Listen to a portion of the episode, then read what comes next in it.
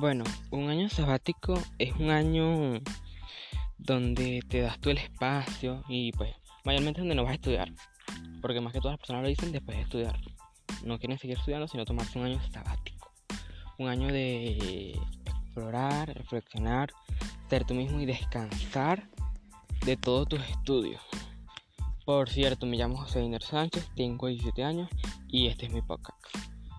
Son las 6 y 20 de la tarde. Acabo de grabar el segundo podcast porque voy muy atrasado y este sí es el podcast del 3 de febrero, jueves del 2022. Eh, nota para José Sánchez del futuro. Eh, mi apellido Sánchez, por cierto. La nota es...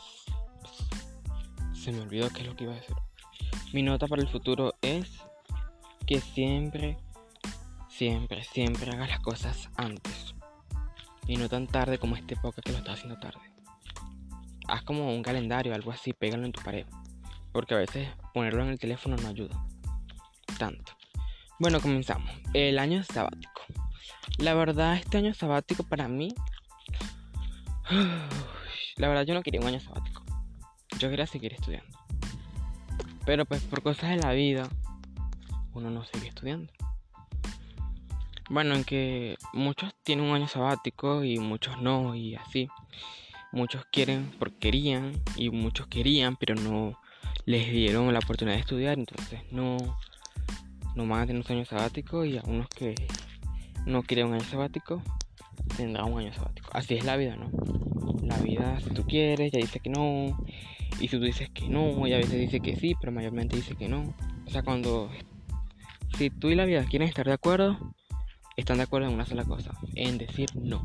Porque tú dices no y ella también te dice no. Y a veces que anda medio loca y dice sí. Pero a veces. Bueno, la verdad yo quería un cupo para estudiar. Yo quería estudiar actuación, comunicación social, psicología, eh, informática y ¿qué era lo de otro? Y contaduría yo metí en Venezuela hay algo que se llama la UXU, no sé, que es una página donde tú eh, te inscribes, bueno, abres tu cuenta y pues metes las carreras que tú quieres, ¿sí? Y un plazo, un tiempo, te dan como que una carta donde fuiste seleccionado. Es como buscar un cupo en una universidad. En Venezuela, obviamente. En este caso me salió las 5 me salieron no asignado, no asignado, no asignado, no asignado. Y yo como que, ay no. Entonces salía que volviera a elegir pues, pero otras diferentes. Entonces, ¿cómo yo voy a elegir algo que a mí no me gusta? ¿Cómo yo voy a estudiar algo que a mí no me gusta? ¿Cómo yo voy a ser alguien que yo no quiero ser? No puedo. No puedo, así que dejé esa vaina así. Porque bueno, en que si uno tiene el entusiasmo de esa carrera que tú querías estudiar y te dicen que no, ¿cómo avanza el país? ¿Cómo avanza el país le dices a las personas que quieren algo en la vida les dices que no? El país no avanza. Bueno, eh, pues entonces no. Me quedé sin copo. Para mí pues fue algo pues me dejó sin palabras y pues emociones encontradas y así. Si, te preguntas si lloré, pues no lloré. No debería llorar. Yo soy muy duro para llorar por cosas así. Lloro que si es una película de un perrito muriendo, así sí. Pero de llorar, llorar por algo así de la vida real, pues no tanto. Tiene que ser la historia de alguien más que, pues, sin culpa, así, pues, como una serie, una novela, algo así. Para yo poder llorar, pero así, así tan sencillo de llorar así, no. Ay, como que ojos por allá. Pero está muy lejos. Bueno, y entonces mm, en ese momento yo sentí como que, bueno, decepción, porque lo que uno siente es decepción, estás decepcionado de la vida, porque no vas a seguir estudiando. Y pues, mm, no, respira, inhala, exhala. Ahorita estoy echando el aire al micrófono y se escucha feo. Bueno, y entonces este dije, bueno, normal pues. Para otra oportunidad me inscribo en una universidad personalmente y estudio yo la carrera que yo quiero. O una carrera normal, porque bueno, estudiar en Venezuela no es tan lo mejor que hay. Porque obviamente si estudias, sacas tu título, eso vas a estar desempleado, te van a pagar una miseria como son profesores con posgrados, con este máster, cosas así, con muchos niveles de educación y les pagan una miseria, como máximo 10 dólares mensual. O sea, ¿qué van a hacer con 10 dólares al mes? No, o sea, no vas a hacer casi nada. O sea, con lo que ganas en un año siendo profesor, que son, no sé, más de 100 dólares, te compras un mercado para una semana o dos. O una si eres gordo. Y comelón. Pero bueno, pero a veces uno quiere tener pues sus títulos, sus sueños, sus cosas. Y hay mucho viento. Y pues es así. Es así las cosas. Bueno, a mí no, no fue el único que me tocó eso porque a mi mejor amigo como que tampoco le salió así. A mi mejor amigo sí le salió, pero le quedó una carrera que él más o menos, que es turismo. Y pues aquí. Pero mi mejor amiga evolucionó y se inscribió localmente en una educación de medicina integral y una guacamaya para allá gritando. Y. Ay, son demasiado lindas. Son dos.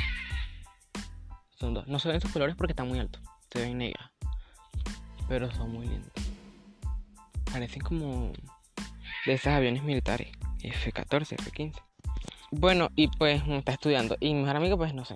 Él tiene pensado irse del país. Para Estados Unidos. No, mentira. Para Chile, para Colombia. Por ahí lejos.